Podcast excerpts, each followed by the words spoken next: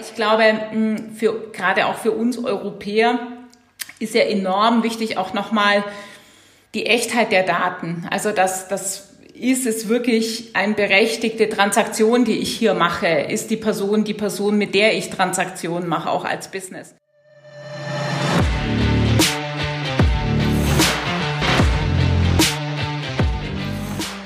Hallo und herzlich willkommen zum Datenbusiness Podcast. Mein Name ist Bernhard Sonnenschein, ich bin Gründer und Chefredakteur von datenbusiness.de.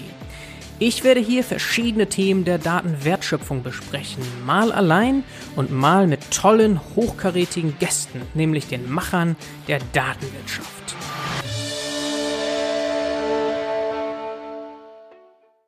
Heute haben wir zu Gast Tanja Ludwig von My Ego to Go. Hallo und herzlich willkommen, Tanja, zum Datenbusiness Podcast. Hallo, danke für die Einladung. Ich freue mich auf das Gespräch mit dir. Ich freue mich auch sehr darauf. Tanja, wir fangen hier immer an, auch den Werdegang zu besprechen. Jetzt sehe ich auf LinkedIn im Grunde nur zwei Stationen bei dir. Übersichtlich. Also, ja, also am besten einfach mal äh, mit eigenen Worten so mal kurz durchgehen. Äh, Mache ich doch ganz gern. Ähm, also vielleicht, wo komme ich her? Das ist so der spannendste Ausgangspunkt ähm, und der ist auch sehr prägend. Das ist, ich komme ähm, aus der Inkasso-Branche. Ähm, das hört sich jetzt vielleicht im ersten Moment ein bisschen komisch an, aber es ist sehr prägend, weil äh, im Inkasso hast du zu tun ähm, natürlich mit Prozessabläufen. Zur damaligen Zeit war es nicht Digitalisierung, sondern eher Automatisierung, aber äh, immerhin Prozessabläufe und IT. Und naja, es ist extrem legal behaftet, also sämtliche Regulatorik von GWG, also Geldwäschegesetz oder Datenschutz, äh, Zivilprozessordnung, äh, äh, das ist eigentlich alles spielt mit rein in dieses Business. Und dann kommt natürlich das Herzstück. Man könnte sagen, es sind die Forderungen. Nein, nein, es sind eigentlich die Daten. Also die Forderung ist nur ein Teilzweck. Es ist eigentlich äh, das Datenwerk ist das Spannende. Ähm, denn ähm, du baust ein Profil für eine Person, auf die du eigentlich nicht kennst. so, ähm, und je besser du das machst, umso besser steuerst du deinen Prozess. Ähm, und ähm, dann im Endeffekt umso besser realisierst du die Forderungen für deine Mandanten.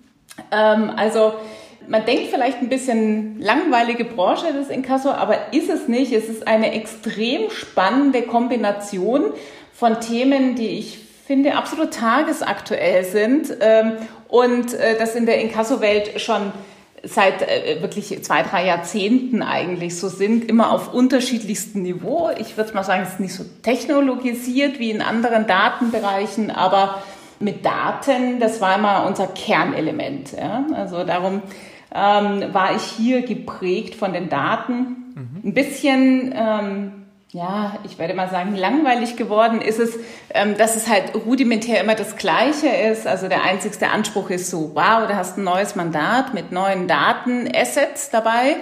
Aber ansonsten ist es das Gleiche. Und dazu ging es dazu hin, ähm, dass wir wirklich aus diesem Startup ein Spin-off gegründet haben. Und da ging es darum, dass wir einen Payment Service davor gesetzt haben. Ähm, also wir haben Zahlungsgarantie in einem Payment-Bereich für wiederkehrende Forderungen aufgesetzt.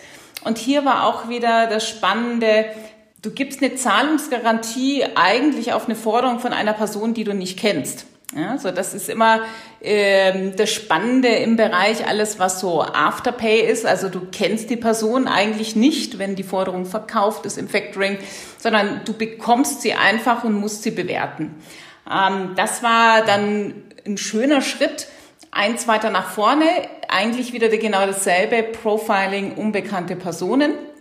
Ähm, und dann aber äh, der für mich zwei entscheidende Schritte da fing Digitalisierung für mich an. Großer Unterschied äh, zur Automatisierung, Digitalisierung, ähm, weil das muss äh, natürlich auf Volldigitalisierung laufen und äh, ja, ein Spin-off im, im Sinne eines klassischen Startups, also in Investoren, Funding, Co-Founder, alles so, was man sich so vorstellt. Ganz neue Welt. Die Inkasso-Branche war bis dahin so ein bisschen Old Economy, würde ich sagen. Äh, und ähm, du bist eher mit Kostüm als Frau und Anzug als Mann im Büro gesessen, also so ganz klassisch. Ähm, ja, und dann mhm. auf einmal äh, mit Turnschuhe und Jeans. Ähm, war so neues Terrain, neue Welt. Äh, und ja, mich hat dann die digital, also neben meinem Datenthema, was mich schon immer vorantreibt, hat mich dann aber die Digitalisierung und wirklich ähm, die Welt des Startups eigentlich ähm, begeistert ähm, und gepackt. Ähm, und ja, ich habe dann, wie es so ist, irgendwann hast du deinen Exit auch. Ähm, und ähm, dann bin ich eben wirklich äh, zu dem Kerngedanke von MyEgo eigentlich während diesen beiden Stationen schon gekommen. Dann danach hatte ich eine kurze Pause und habe dann aber relativ schnell das neue Startup MyEgo to go gegründet. Mhm. Wo wir natürlich gleich den Fokus drauf legen. Vielleicht noch so ein ganz bisschen sortiert. Also in Casso, das hast du jetzt mehr als 20 Jahre gemacht. Ja. Eine ganze Zeit lang. Und äh, jeder weiß, glaube ich, was es ist. Äh, du hast es ja auch so ein bisschen angeschnitten. Es geht eben darum, letztlich nicht beglichene Rechnungen wieder einzufordern, Mahnungen äh, automatisiert zu schreiben, dort hinterher zu gehen. Also das ist sehr facettenreich. Ja. eben nicht langweilig und natürlich extrem wichtig. Das ist richtig, aber das, das Entscheidende ist halt, ähm, es ist sehr ökonomisch getrieben. Ja, so, also ähm, du musst genau ähm, einpeilen, welchen Prozess stoß, stößt du für welche Personengruppe an oder für welche Forderungsgruppe? Und da ist eben dieses Datengetriebene. Ja? So, ähm, Profile. Genau, das sind die Profile ja. und je besser du das machst, umso ökonomischer ist dein, ähm, dein Prozess. Ja?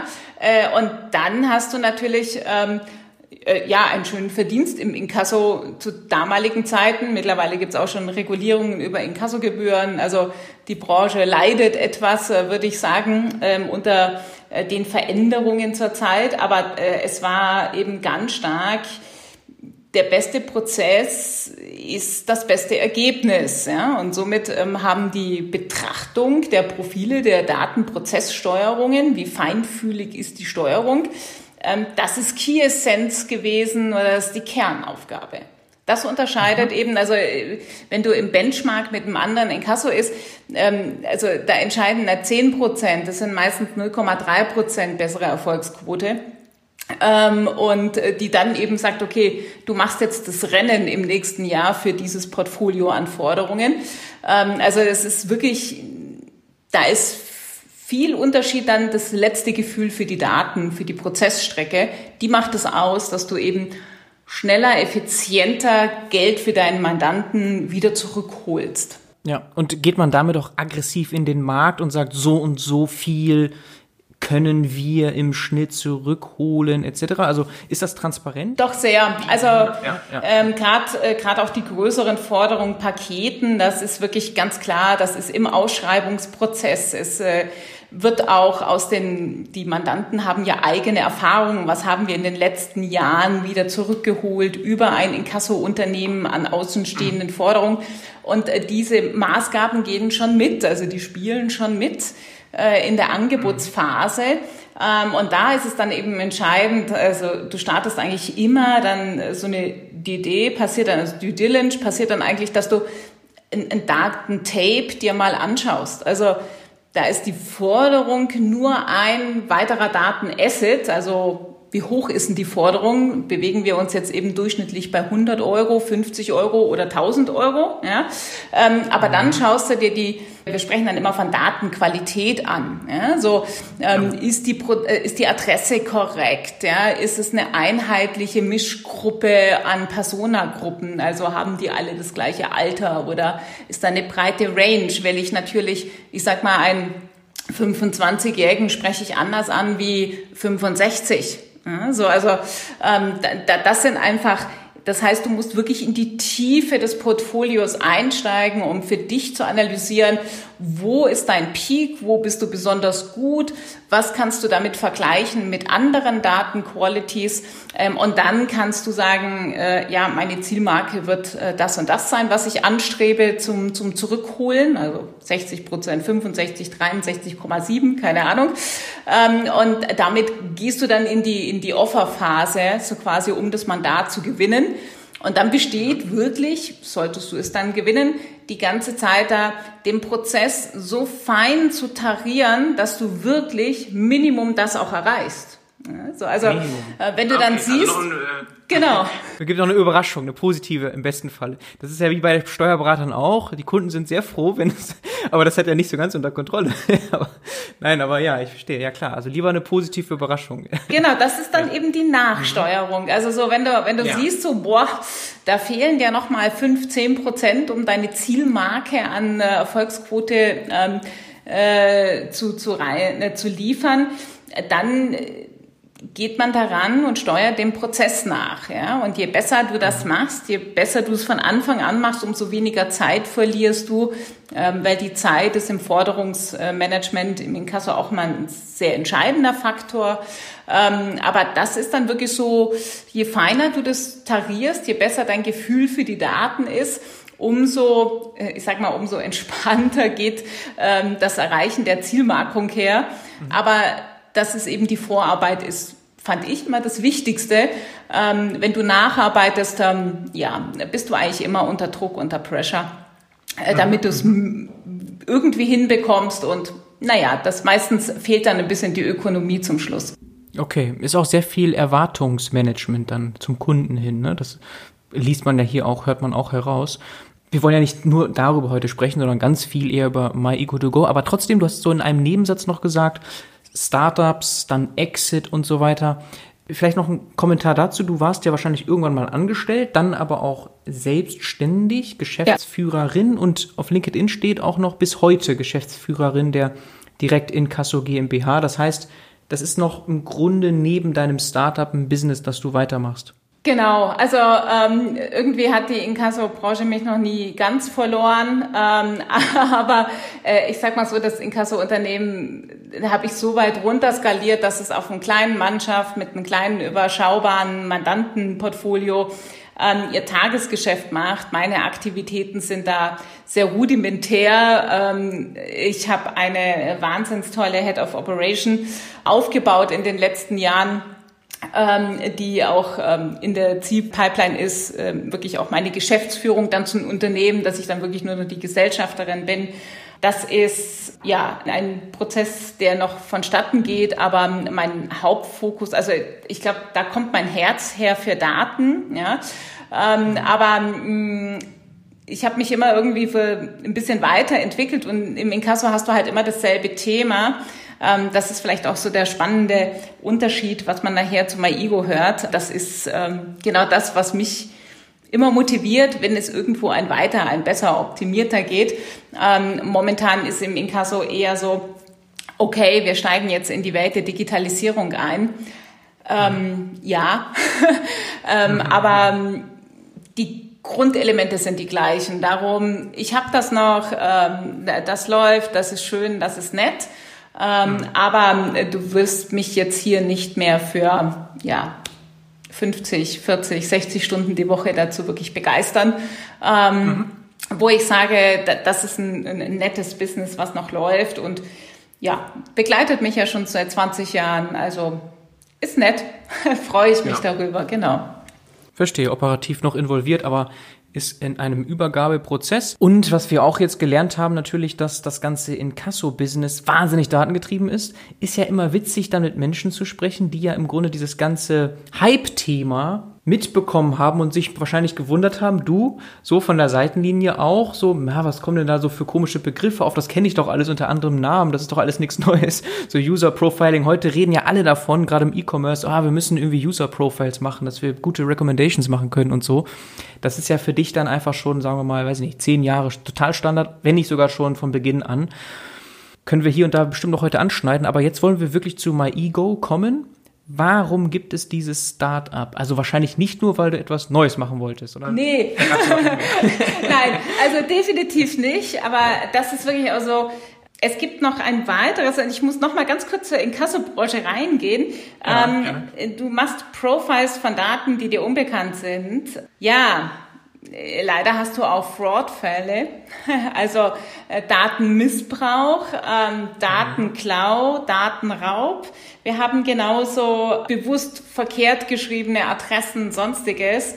Ähm, allein ist es ein Problem bislang gewesen, wenn man jetzt einen Namen mit TH schreibt oder ohne TH äh, in der, in der Inkasso-Welt. Es sind es zwei verschiedene Schulter, zwei verschiedene Profiles. Ähm, Riesenproblem. Das heißt, äh, es gibt Fraud-Fälle, äh, die in manchen Portfolios exorbitant hohen Anteil haben, sehr arbeitsintensiv sind, wenig Erfolgsaussichten und du hast ein hässliches Wort Dublettenmanagement. Also es ist wirklich, ähm, du hast Dublettenmanagement zu gucken, erkenne ich denn, bist du der eine und auch noch der andere? Weil dann habe ich mhm. ja wieder meine Ökonomie im Prozess und wenn ich das nicht habe, äh, verballere ich natürlich mein, mein Budget für, für ein File in zwei Files, äh, wo einer garantiert verkehrt ist. Ja? So, äh, das heißt, äh, nach 20 Jahren ähm, war irgendwann auch dieses Dublettenthema, wo ich mir irgendwann gedacht habe, Mensch, warum bringen die Menschen nicht ihre Identität vollständig verifiziert mit? Das war wirklich äh, so in den, in den letzten Phasen äh, auch von diesem Payment äh, dass meine Mitarbeiter manchmal gesagt haben im Team so, Mensch, Hanna, es nervt langsam, ähm, sie tun es halt nicht. Ja, so. Und ich dachte mir, warum eigentlich nicht? Ja? Und nach meinem Exit, ein bisschen Zeit, wurde ich diese, diese Idee einfach nicht mehr los und wollte mal tiefer reingehen, warum ist es eigentlich so nicht und hatte dann mich selber mal äh, gechallenged und dachte, ich kann das ja eigentlich gar nicht. Ich kann das, wenn ich irgendwo digital irgendwo einen Prozess oder ein, ein neues ähm, Account irgendwo eröffnen will, kann ich nichts mitbringen. Ich muss alles schön dort einfüllen, was es ist, aber ich kann auf nichts Bestehendes zurückgreifen. Ähm, und das war so, wo ich mir gedacht habe, ja, ist das jetzt nur äh, so eine Fantasie von mir? Ähm, und, und dann habe ich natürlich mit Recherchen festgestellt, Bring Your Own Identity ist eigentlich schon ein Thema, über das diskutiert wird, aber noch nicht wirklich geliefert ist ja, und vor allem nicht aus unserem europäischen Betrachten. Ähm, und naja, dann, dann merkst du schon so, war für mich mal wieder gepackt, ähm, das ist ein spannendes Thema. Ähm, nicht nur, dass es jetzt bislang noch nicht in irgendeiner Form gelöst ist, wo ich sagen kann, hm, das wäre jetzt ein Punkt, wo ich sagen würde, wir hätten keine Chance, unsere Sichtweise jetzt vielleicht zu platzieren. Ähm, und dann kam auch noch das Thema mit Surf Sovereign Identity irgendwann auf den Tisch. Ähm, und es war für mich klar, ähm, wir wollen hier ein, ein Startup dazu gründen. Wir wollen unsere Sichtweise dazu, ähm, gerade jetzt, wo der Markt sich entwickelt, ja, ähm, einbringen und prägen. Und das war so der Antrieb. Also es war wirklich ein, ein, ein Pain aus meiner alten Welt, ähm, wo ich dann für mich festgestellt habe, es gibt eigentlich noch keine Solution.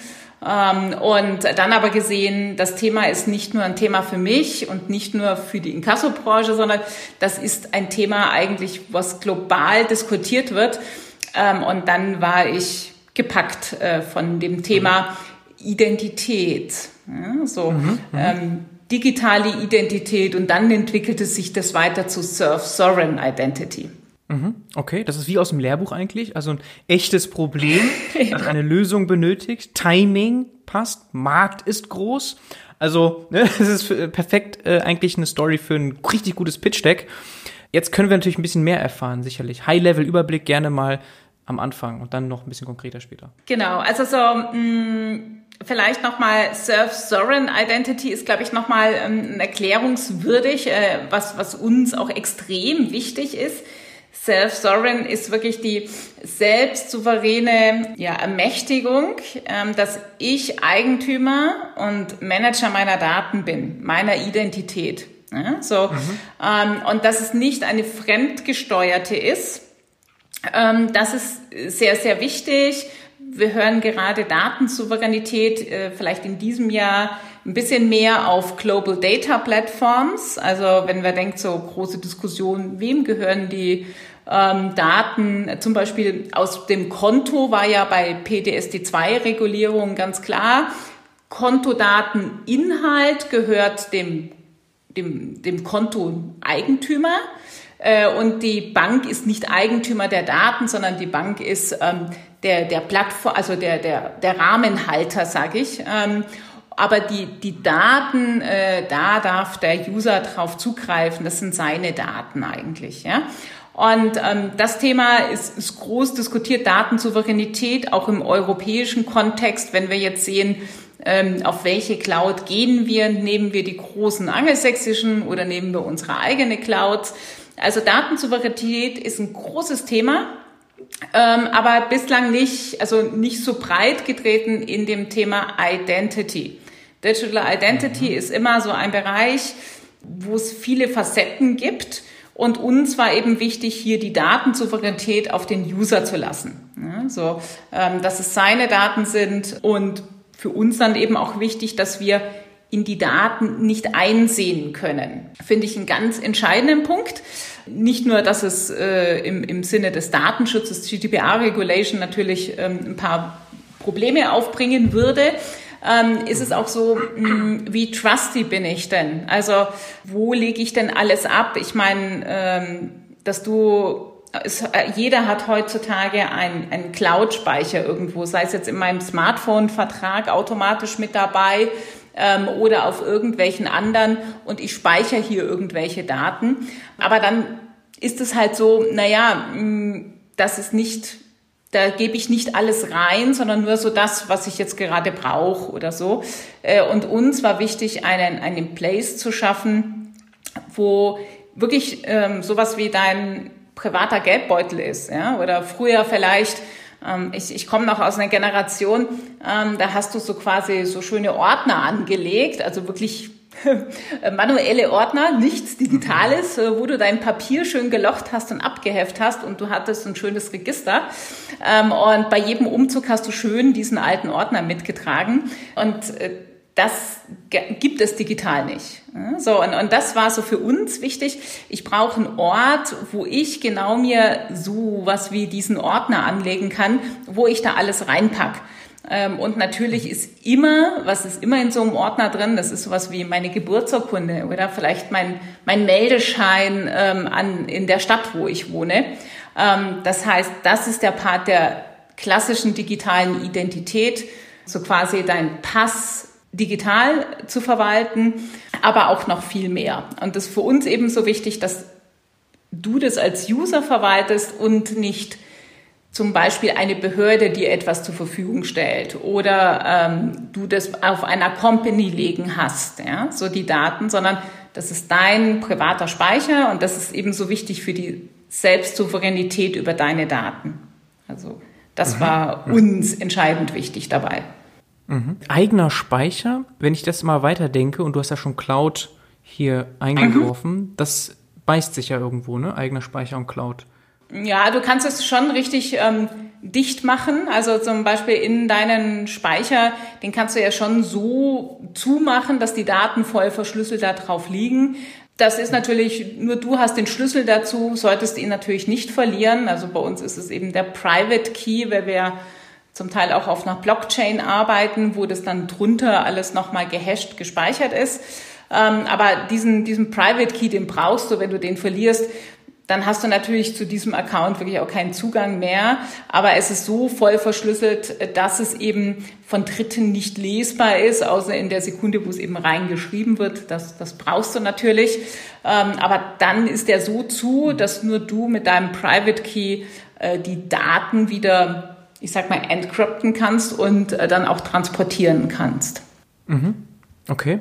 Das heißt, äh, wir sprechen über eine sichere Cloud für Privates, aber nicht einfach alles Privates, sondern ganz speziell, es geht um Dokumente wie eine Geburtsurkunde, hast du erwähnt, Personalausweis wahrscheinlich, all solche Dinge, mhm. die ich dort in diese sichere Umgebung, Wallet ist auch, glaube ich, so ein Begriff, den man genau. in der Kryptowelt gerne hat, äh, ablege für genau. jegliche Use Cases. Und da kommen wir jetzt wahrscheinlich dann genau. genauer dorthin. Aber ist das ähm, nochmal so ganz High Level? Das ist, heißt, es ist eine App, ne? so wie ich das jetzt auf eurer Homepage sehen kann, eine App, die äh, zumindest für die eine Seite das löst, aber dann gibt es natürlich noch viele andere Teilnehmer in diesem Universum, das ihr da aufbaut. Genau, also ähm, wir bauen eine Plattform oder wir haben eine Plattform gebaut und auf dieser Plattform ähm, ist dran gedockt eben dieser Private Space, sage ich jetzt mal.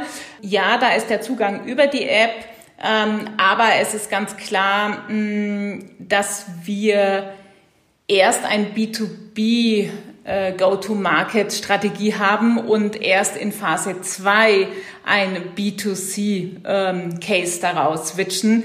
Das ist, wir sind immer noch in Deutschland, in Europa, ein B2C-Case aufzusetzen. Das ist, ähm, naja, mit Venture Capital, glaube ich, nicht ganz so einfach ähm, weil das schon äh, immensen Impact auf deinen Businessplan natürlich hat. Darum ist unser Fokus ein B2B. Das heißt, ähm, es kann sein, dass du ähm, ein Onboarding irgendwo tust, wo du deine Daten erfasst, wie du gesagt hast, zum Beispiel dein Pass oder dein Führerschein. Ähm, und äh, das ist gepowered bei MyEgo. Das heißt, du kreierst eigentlich automatisch deinen Private Space, kriegst das aber erstmal so gar nicht mit. Äh, weil es für uns erstmal ganz wichtig ist, wir brauchen genau das, was du jetzt auch wissen willst, die Use Cases dazu, die Anwendbarkeit. Denn die Wallet ist ja eigentlich nur so das, dass ich sage, naja, ich habe es am einen Blatt und kann es irgendwo zeigen. Das ist toll. Also ich bin letztens mit der App und habe mir mein Postpaket abgeholt bei der Poststation. Die hat es natürlich freudenstrahlend angenommen, weil es viel schneller war, wie wenn jeder in seinem Geldbeutel nach dem Ausweis sucht. Aber mhm. das ist nicht, nicht der End-Use-Case. Ja? So, das ist ein nice to have.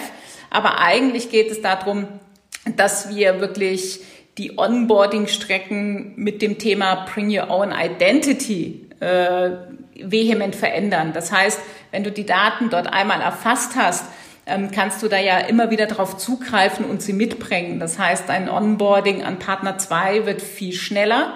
Und ähm, unsere Technik ist so schlau, dass wir eben schon dich wieder identifizieren können, wenn du dich dann ähm, identifizieren kannst, wissen wir, du bist die Person und dann hast du ein Reusing deiner Datas. Ja, so, ähm, aber die App steht nicht im, äh, im Vordergrund im Moment. Im Vordergrund steht ähm, das, die Datencollection über Onboarding-Prozesse mit Partners. Und ah ja, okay. Mhm. das ist eben der Go-to-Market-Strategie äh, äh über Business-Partner, weil ähm, nur die Wallet finde ich, äh, ist zu wenig. Also ich glaube, den, den Nutzen für den User ist alles da. Ähm, aber ein großer Win ist wirklich, wie vereinfache ich dadurch mein Leben tagtäglich? Äh, und wenn wir in der digitalen Welt sind, brauche ich digital angeschlossene Partner, ähm, die natürlich auch die Identity dann akzeptieren äh, und annehmen. Ähm, und hier haben wir den Fokus im ersten Schritt darauf eben gelegt. Ähm, und dann im nächsten Schritt ist eigentlich so die App, die Wallet noch das obendrauf. Okay, weil auf der Homepage ist das eher das, was gezeigt wird, präsent mhm. ist, also nach außen getragen. Aber im Hintergrund redest du, redet ihr eher mit Business-Kunden. Ja. Was für Kunden sind das? Also klar, es gibt ganz viele, die ein Login benötigen. Und dort hat man ja jetzt schon die Möglichkeit, irgendwie seine Facebook, Google, you name it. Also da sieht man ja schon so ein bisschen, weil wir gesagt haben, großer Markt, dieses ganze Identität, wer ownt die Identität, wer besitzt sie, da gibt's ja schon viele Player wie in Facebook mhm. und Google und wer auch immer. Und ist das ein Use Case, dass ich dann, wenn ich ein Businesskunde bin und so ein Login habe, dass ich dann eure Plattform nutze oder von was für Kunden reden wir? Also ich bin A, erstmal super toll, dass du die großen Namen genannt hast, weil ähm, das ist nämlich eine klare Unterscheidung. Ähm, das bezeichnen wir als Federated, also das, da liegen die Daten bei der Company, es sind unverifizierte Daten. Ähm, das mhm. ist ja großes Thema bei ähm, den großen Playern eben, dass es eben nicht äh, bestätigte, verifizierte legal-konforme Daten sind, sondern ähm, ja, eine Gmail-Adresse hast du eben schnell oder äh, ein LinkedIn-Profil erstellt ähm, und da ist nichts bestätigt. Ja? So, ähm, für uns ist ganz wichtig, die Daten, die erhoben werden in, in zum Beispiel den Ausweis, ähm, A, brauchst du erstmal den Scan des Ausweises, aber dann machen wir auch noch die Verifizierung da drauf.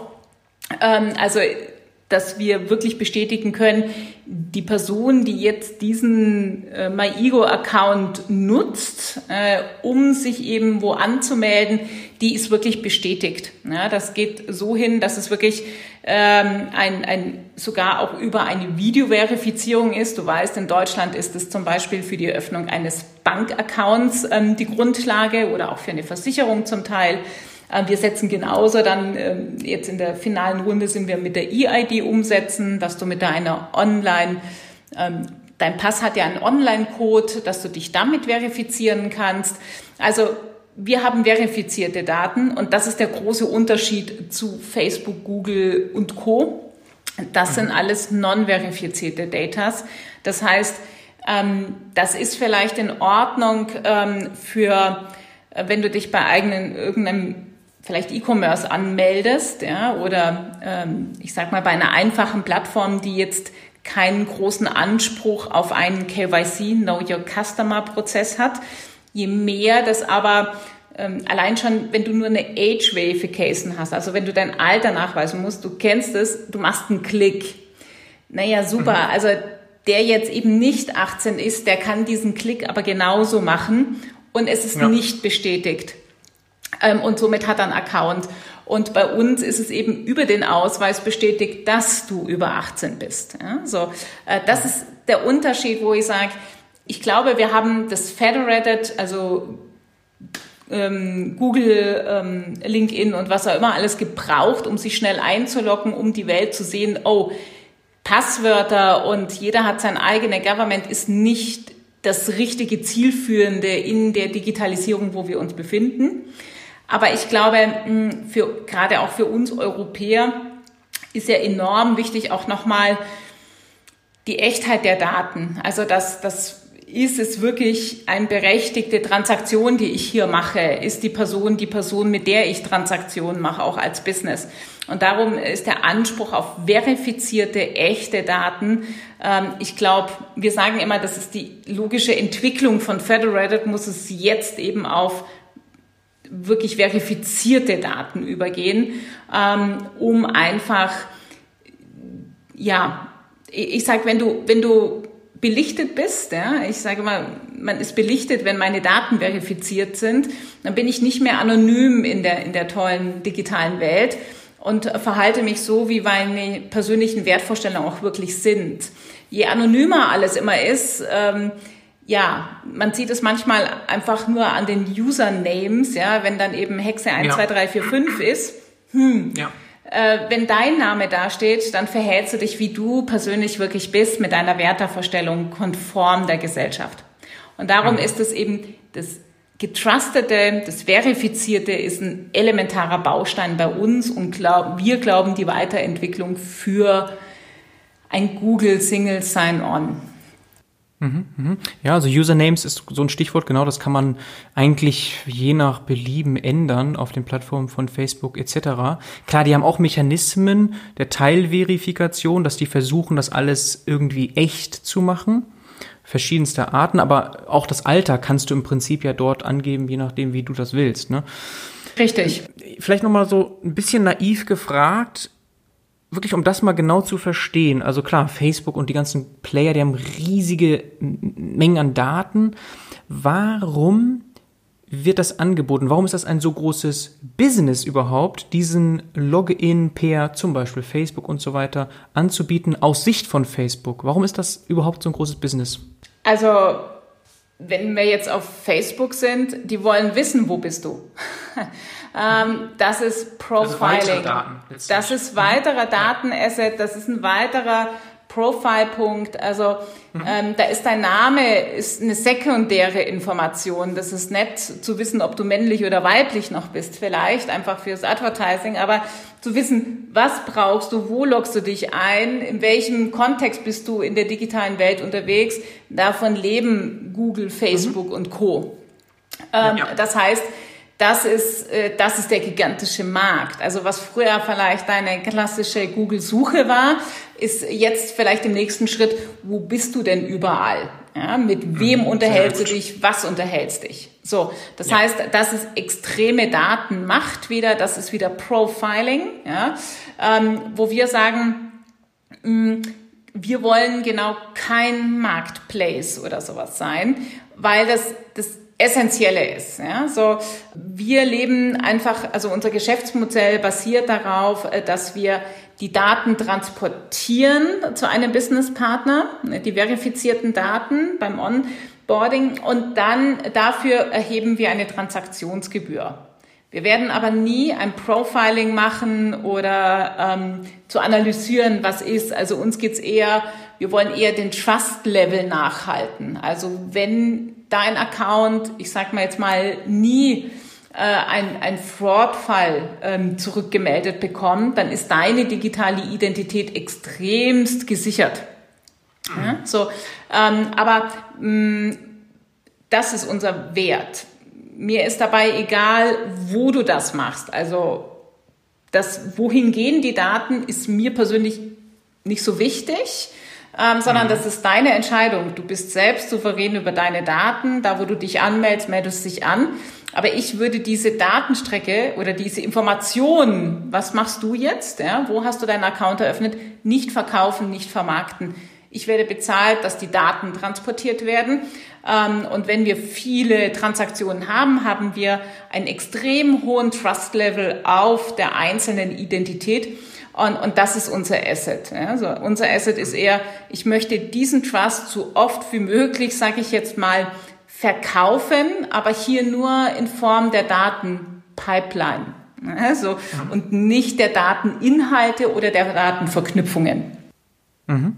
Okay, super. Also das ganze Thema Fraud, Dublettenmanagement, das du eingangs ja schon erwähnt hattest, kann man damit ganz gut bekämpfen, bearbeiten.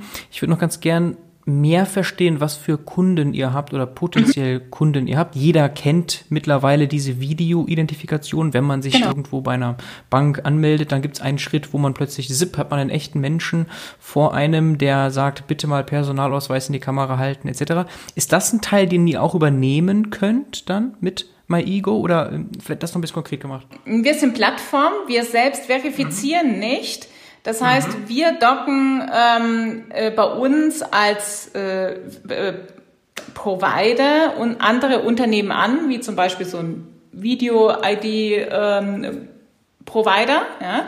Mhm. Ähm, aber auch andere Formen der, der Ausweisverifizierungsmöglichkeiten. Wir selbst machen nie den Provider-Dienst. Ja? Wir, wir haben die mhm. Plattform, wo wir den User mit dem Provider vernetzen, ohne dass er es so quasi merkt, ja, ähm, die Daten bestätigt sind und er sie dann weiter transportieren kann. Aber wir selbst machen keinen Verifizierungsdienst, weil, und da ist ja das nächste, welche Daten machen wir denn? Klar, starten wir bei der klassischen, alles was zum KYC dazugehört, also alles was dein Legal-Dokument, Führerschein, ähm, Personalausweis, Reisedokument und so weiter. Aber wir sehen noch viel mehr. Ähm, es ist extrem wichtig, die Information ist zum Beispiel den IBAN, den du irgendwo angibst.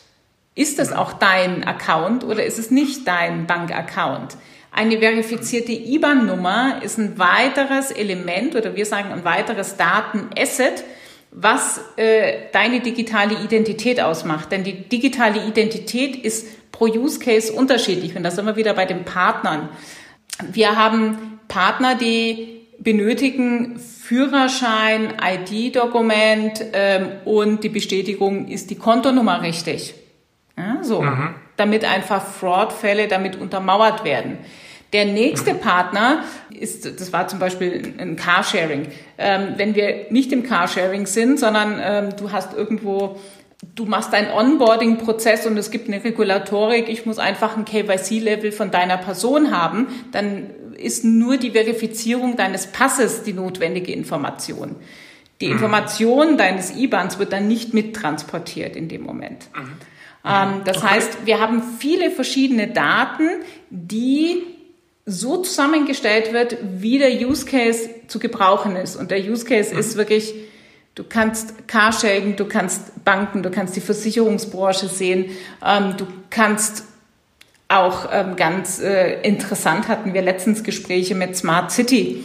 Ähm, Smart City äh, finde ich extrem interessant, ähm, weil eine City wird wird zu einem eigenen Ökosystem langsam im Zuge der Digitalisierung.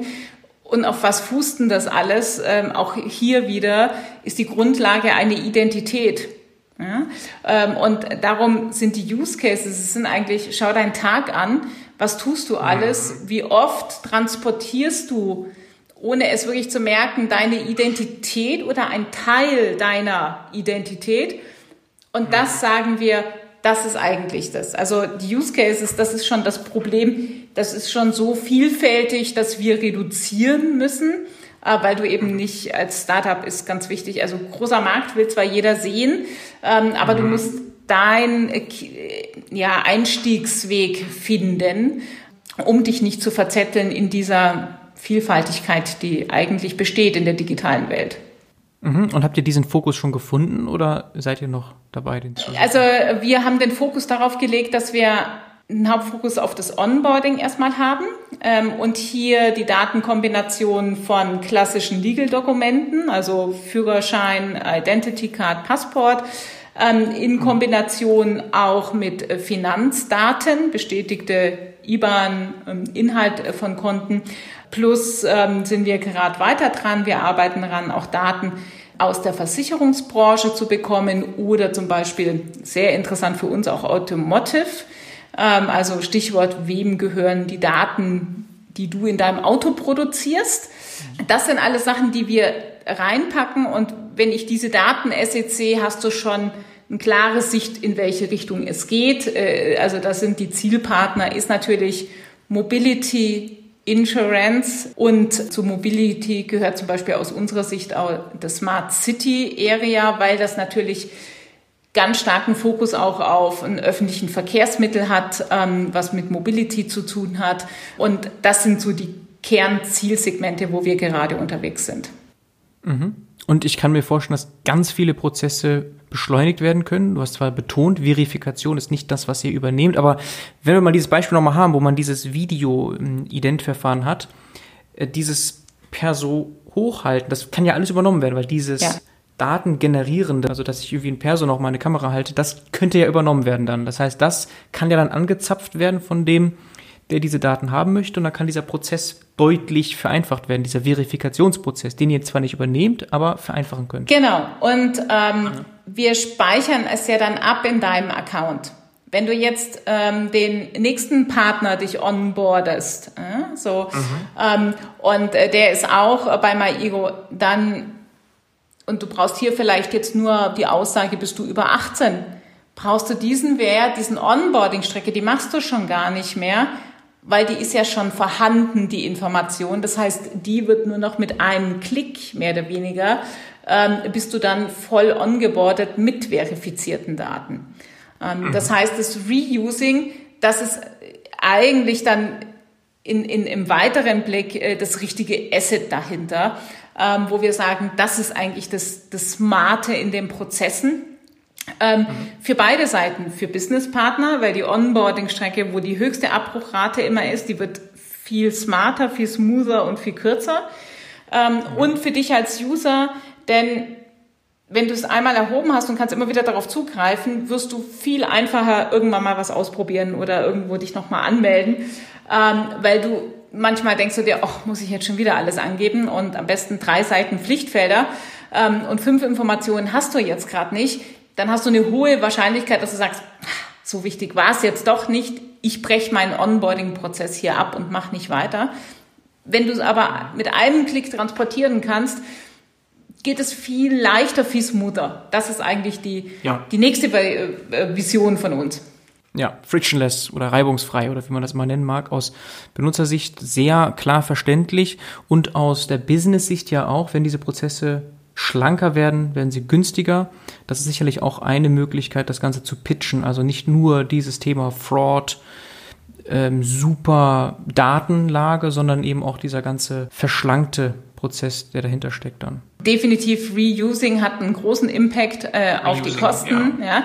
ja. Ähm, also die Mehrfachverwendung äh, von unterschiedlichen Datenpoints, ähm, das ist Kernasset darunter eigentlich. Das ist äh, eigentlich so das, das Win ähm, was wir gerade im Pitch ansetzen. Witzigerweise ist es ein schöner Nebeneffekt, aber äh, momentan können wir nicht über Preis pitchen. Das ist eher die Neuartigkeit der Datenkombinationen auf einen Schlag zu haben. Also wo du bisher als Businesspartner vielleicht drei, vier verschiedene API-Anbindungen slash SDKs benötigt hast, ja, hast du jetzt vielleicht eben nur noch eine API-Anbindung und bekommst trotzdem drei verschiedene Datenkategorien, was so lang bislang einfach nicht möglich war. Ja, so, du hast mhm parallel, also aufeinander abfolgende Prozesse gehabt von unterschiedlichen Anbietern, die jetzt über einen Partner kommen. Also das ist momentan gerade einfach, wow, ich habe eine extreme Verschlankung äh, in meine API-Überwachung, in meine Zulieferanten und so weiter, äh, durch das, dass es durch eine API geliefert wird von einem mhm. Lieferanten. Okay, verstehe ich.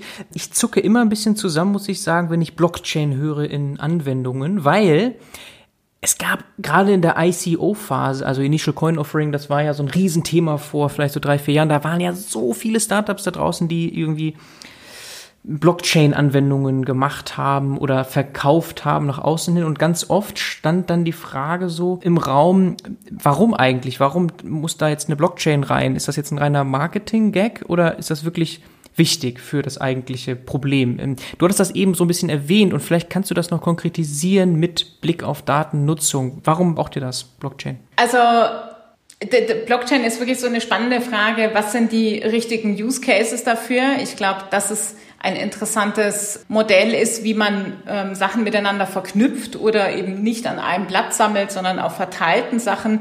Ich glaube, ähm, da ist, das ist wirklich ein spannendes Feld. Wo bringt es wirklich Mehrwert, ist wirklich eine spannende Frage. Aber ich finde gerade in, in der Sache Identität ein dezentrales ja. System einen absoluten Point dazu. Also es gibt vielleicht noch zwei, drei andere, wo man sagt, Haken dabei, ähm, sieht man auch. Ja. So Lieferketten-Sachen finde ich auch ziemlich spannend auf einer Blockchain zum Beispiel, ähm, weil das einfach eine Nachvollziehbarkeit äh, und die Blockchain ist eben nicht manipulierbar. Das finde ich das ja. Schöne. Äh, und für uns ist, ich sag mal, wir, wenn wir dein Private Space verschlüsseln, ähm, dann ziehen wir hier raus den Hash und den legen wir auf der Blockchain ab. Das heißt, das ist einfach unser absolut trusty Protokoll. Ja, so mag durchaus sein, dass du das auch anders umsetzen kannst. Ich fand aber den Gedanken, wenn wir sagen, nicht einer hält die, deine Identitätsdaten an einer Stelle, sondern jeder hält seine eigenen Daten, habe ich dann noch die Blockchain als dezentrales Protokollwerk dabei, ähm, dann ist es für mich eine stringente Sache. Ja, so. Und ähm, die Unveränderbarkeit ist für mich in der digitalen oder ist in der Identität so gegeben. Ich kann sie ändern. Also ich kann meinen Namen ändern, dann habe ich ein, eine Erweiterung, ein Update. Aber meine eigentliche Identität ist somit halt, die ist halt einmalig. Ja? Also sie ist nicht duplizierbar oder vermehrbar oder sonst was. Ich kann sie immer nur updaten. Also ich kann was mhm. hinzufügen oder so, aber ich habe das nur so. Und, und diese Unveränderbarkeit, auf diese Einmaligkeit, äh, die fand ich einfach so ein überzeugendes Instrument, es nachzuhalten. Ja, so. Mhm. Und ähm, es gibt auch schöne ähm, Libraries dazu, die eigentlich genau auf dieses Identitätthema eingehen, wo man sagt, ich glaube, es ist ein, ein großer Part für die Blockchain, die Identität. Sicherlich auch möglich, ohne das es zu machen ähm, kann man auch machen. Ähm, ich fand es aber nur eine schlüssige Folge von unserem Grundstruktur. Ähm, mhm. Und dann haben wir uns für die Blockchain eben entschlossen. Okay, und es hat kein wie Overhead erzeugt. Äh, äh, nein. Also das Protokoll hätte ich irgendwie eh irgendwo abspeichern müssen. Auch das müsste verschlüsselt sein. Ja. Ähm, also von daher ist es klar. Das ist auch in unseren Pitches, also bei Investoren-Pitches steht es manchmal steht's klein dabei, ja? ähm, aber ich fühle mich nicht als Deep Tech-Unternehmen. Ähm, in einem Sales-Pitch steht es eigentlich nicht dabei, ähm, weil es eher Berührungsängste produziert. Äh, mhm. Also es ist für uns mhm. nicht die Dominanz. Also ja. es gehört bei uns dazu, für uns ist es essentiell, aber eigentlich nicht, nicht in der Außenwirkung. Hm, eine Nachfrage dazu. Die Transaktionen, die werden nicht abgelegt dann in der Blockchain.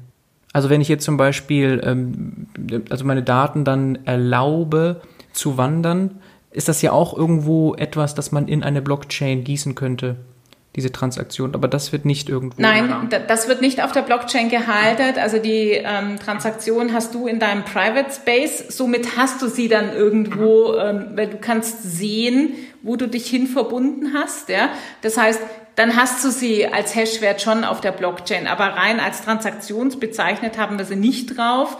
Ähm, und beim Partner, ähm, der, der hat ja auch GDPR-Regelungen. Ähm, manche dürfen die Daten gar nicht so lange halten, sondern ähm, muss nach einer gewissen Zeit äh, aus ihren eigenen Compliance-Regelungen nach drei Monaten, sechs Monaten oder einem Jahr oder wie auch immer, ähm, die Daten eh müssen vergessen werden, so quasi.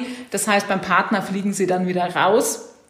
Äh, bei dir als User, du siehst das, ähm, das ist ein Punkto in Richtung Transparenz. Äh, wie bin ich denn digital unterwegs?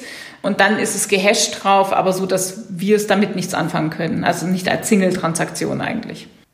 Okay, verstehe. Ähm, vielleicht noch zum Ausblick jetzt. Wir sind fast durch, aber ich habe noch mal im Ausblick so zwei, drei Fragen. Du kannst auch gerne noch anderes hinzufügen, gerne. Ähm, einmal so, äh, wohin die Reise geht für euch. Also es ist ja letztlich ein Henne-Ei-Problem. Ne? Also ihr müsst ja genügend Benutzer haben, die dann bereit sind, eure App zu nutzen und aber auch Businesses finden, die dann diese Plattform nutzen wollen. Kannst du diese Reise noch ein bisschen beschreiben, wo ihr da steht? Es gibt euch jetzt knapp zwei Jahre, ihr seid laut LinkedIn jetzt zu acht, neun, zehn vielleicht. Genau. Also schon eine Traction vorhanden relativ schnell, aber ist ja ein richtig schwieriges Problem, das zu lösen, dieses Marktplatzproblem. Das ist vielleicht das, ähm, da haben wir sehr früh, also wir haben zum Beispiel auch ähm, Finlieb als Investor bei uns und ähm, es war sehr hilfreich, äh, die richtige Go-to-Market-Strategie gemeinsam mit Finlieb wirklich zu finden. Da waren sie wirklich aktiv als Company-Builder bei uns ähm, in diesem Prozess mit dabei und haben uns gestützt, wie ist der richtige Weg. Und da kam eben dieses, ähm, wir, wir gehen jetzt nicht einen B2C-Case mit der App an, ja, ähm, mhm. sondern wir gehen einen B2B-Case an, wo wir Partner finden, wo wir jetzt, was verkaufen wir jetzt? Wir verkaufen jetzt, wir optimieren deine Onboarding-Strecke und äh, machen Datenkombinationen da ist es nicht erforderlich, äh, dass ich dich als User schon auf meiner Plattform habe. Das kann ich dann bei, ah ja. was weiß ich, Partner 100, ja, kann ich dann sagen, so, und jetzt habe ich, mhm. jetzt kann ich alle anderen Angebote, die du vielleicht auf dem Tisch hast, wegwischen. Jetzt kann ich sagen, ich habe deinen Kunden schon bei mir auf der Plattform zu einer Sehr Wahrscheinlichkeit gut. von so und so. Also das ja. ist die Lösung des Henne-Ei-Problems aus unserer Sicht. Ähm, mhm.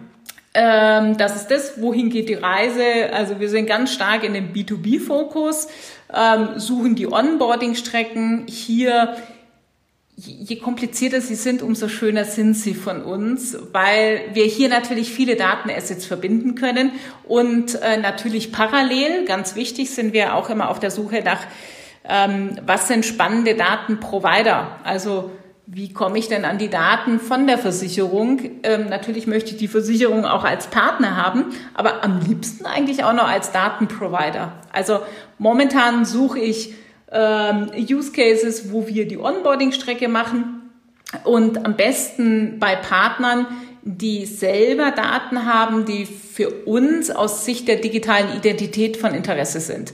Ähm, das ist, da haben wir noch einiges vor. Es gibt viele Branchen, wo das sehr neu sehen. Ähm, was mache ich mit deinen Daten? Gebe ich die wieder her? Gibt da jemand anders Zugriff drauf? Immer natürlich in Zustimmung des Users so quasi, aber das ist äh, wirklich so eine Reise, wo man machen muss, muss man ein bisschen missionieren vielleicht. Ähm, das macht mir aber am meisten Spaß, weil man eben sagen kann, ja, dann hast du ja wirklich was davon, du bekommst was und du kannst wieder was hergeben. Ähm, das finde ich einen richtig tollen Austausch generell das Thema digitale Identität be bekommt jetzt gerade ziemlichen Rückenwind auch so aus politischen Kreisen. Äh, ich glaube, es war letzte Woche oder so, wo unsere ähm, Frau Merkel, die Bundeskanzlerin, wirklich das Thema digitale Identitätsplattform als Chefsache wirklich erklärt hat. Äh, da ist es jetzt für uns ähm, dran, dass wir sagen, wir möchten natürlich unseren Impact drauf geben, dass es wirklich eine selbstsouveräne äh, Identität ist. Ähm, aber da sehen wir jetzt gerade sehr viel politische Arbeit auch nochmal mit dabei, wo wir sagen müssen, das Thema ist jetzt wirklich in der Zeit, ich, ich sage, der Knoten platzt jetzt irgendwann und die Politik schiebt äh, es eigentlich mit an. Von daher wird das nächste Jahr sicherlich ein sehr spannendes Jahr für uns, weil wir eben schon ready sind. Wir haben schon die ersten Kunden drauf ähm, und wir können vielleicht wirklich nochmal darauf hinweisen, wie wichtig die Selbstsouveränität ist, ähm, wenn ich von digitaler Identität spreche. Aber dass es jetzt ein politisches großes Thema wird, ist natürlich äh, super spannend für uns. Also klar, Kundenstamm und Daten weiter, Datenquellen zu ähm, generieren, das ist ein, ein Hauptziel von uns, aber der Nebenziel ist auch so, ähm, ich möchte gern self-sovereign eigentlich in die digitale Welt bringen äh, und das hoffentlich auch in der politischen Diskussion ähm, platzieren können. Okay. Es gibt ja auch sehr viel Rückenwind für viele dieser Themen, die du ansprichst, politisch. Mhm. Digital Health ist ja auch noch so ein ganz großes Thema. Ich kann mir vorstellen, dass das auch nochmal euch dann in die Karten spielt, dass man da eben wieder viele Datenquellen hat oder Anwendungen für Identität. Also das sind ja auch sehr, sehr, sehr wichtige Daten, heikle Daten. Genau, und, und auch hier, auch die müssen absolut echt sein. Also so, äh, es ist immer so, es muss die, also die, die, die spannende Frage ist, wer kann denn bestätigen, dass die Daten wirklich zu dieser Person gehören und dass die authentisch sind? Also das ist so die Kernfrage und das ist ja das, was ich gesagt habe. Am liebsten habe ich Partner, die mir auch nochmal was geben, weil selbst ein Carsharer kann zu einem Provider von Datas werden, weil er kann eben versichern, wenn du jetzt nicht ein eigenes Auto hast, wie viel Kilometer bist du denn gefahren, ohne Schaden zu produzieren? Das ist eine wertvolle Information, die Bestandteil äh, deiner digitalen Identität hat. Und das Gleiche kannst du eben mit diesen Gesundheitsdaten auch machen. Ich will keine digitale Gesundheitsakte machen, aber ein paar Elemente, die Hot Topics ähm, die müssen irgendwo mittransportiert werden. Und ich glaube, ja, das Beste ist jetzt gerade, also wir leben ja gerade in der Corona-Phase ähm, und ähm, mich hat bei der Gästedatenerfassung, wir haben lang nichts gemacht. Äh, und als dann die Artikel kamen, wie gehst du auch mit Dagobert Duck äh, ein Bier trinken, war für mich so, ja, es ist klar. Also äh, da, wo ich nicht verifizierte Daten habe, habe ich genau diese Elemente drin. Ähm, und alles, was mit Gesundheit auch hier nochmal ist, ähm, müssen sie eben verifiziert sein. Da muss einer hinstehen und sagen, ja, ich habe die Daten erhoben ähm, nach diesem Schema und deswegen sind sie richtig.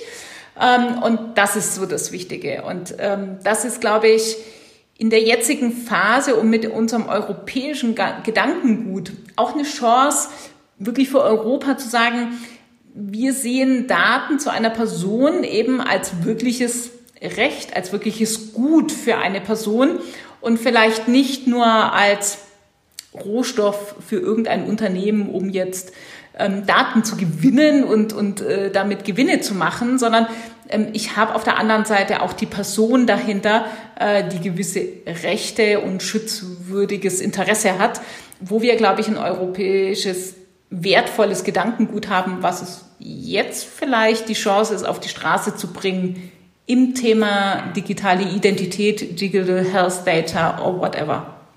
Mhm. Sehr schöne Abschlussworte. Wenn jetzt Zuhörer das mal ausprobieren wollen, du hast ja gesagt, die App ist nicht im Fokus, aber die gibt es ja schon. Ja. Kann ich installieren, ne? Ja. Downloaden. Und äh, da kann ich dann auch schon Sachen ablegen. Und äh, du hattest irgendwo in einem Nebensatz gesagt, du warst mal bei einer Post und konntest das vorzeigen. Also das funktioniert anscheinend schon. Die nehmen das gerne an. Wenn ich den, äh, weiß nicht, einen Perso oder so da drin hab, zeige, äh, funktioniert. Probier's aus. Bei mir hat's ah, funktioniert. Okay. Also wir machen das immer so testweise. Also sollte ja. dich jetzt morgen vielleicht die Polizei anhalten. Ähm, ja. Solange er freundlich ist, wird das wahrscheinlich akzeptieren. Äh, wenn du aber jetzt gerade mal bei Rot über die Ampel gefahren bist, Sag jetzt nicht, Tanja hat gestern im Podcast gesagt, äh, hier der reicht und ich habe nichts mehr dabei. Also es ist, das ja, würde ich, ich dir jetzt so noch gedacht, nicht... So abfotografieren reicht ja nicht. Nee. Wenn ich jetzt einfach nur ein Foto von... genau, es steht ja. unten drunter verifiziert, ja, so, ja. Ähm, und bestätigt. Das heißt, ähm, klar, es muss immer die Akzeptanzstelle, muss mein Ego akzeptieren. Bei der Post hat es funktioniert. Ähm, das Bild ja. war jetzt auch nur das gleiche. Ähm, wie gesagt, ja. bei der roten Ampel, beruf dich nicht auf mich. Ähm, äh, ich kann das dir leider jetzt noch nicht garantieren. Äh, okay. Wenn wir uns nächstes Vorsicht. Jahr zur gleichen Zeit sprechen, vielleicht sind wir einen Schritt weiter. Okay. Ja, sehr schön. Tolle Mission, Tanja. War richtig spannend. Wichtiges Thema, offensichtlich. Und ja, hat einfach Spaß gemacht. Vielen Dank für das Interview. Ja, danke für deine Zeit und dein Interesse. Mir hat es auch Spaß gemacht. Danke für deine Zeit. Ciao, ciao. Ciao. Feedback zum Podcast gerne an info@ datenbusiness.de. Wer ansonsten mit mir zusammenarbeiten möchte zu allen Fragen rund um Datenwertschöpfung, darf gerne vorbeischauen auf headsofdata.de oder zu Deutsch datenchefs.de. Für zur gleichen Seite. Zusammen maximieren wir den wirtschaftlichen Nutzen deiner Daten. Würde mich sehr freuen, wenn wir bald voneinander hören. Ich wünsche dir, liebe Zuhörerin, lieber Zuhörer, ein frohes Weihnachtsfest, trotz aller Umstände.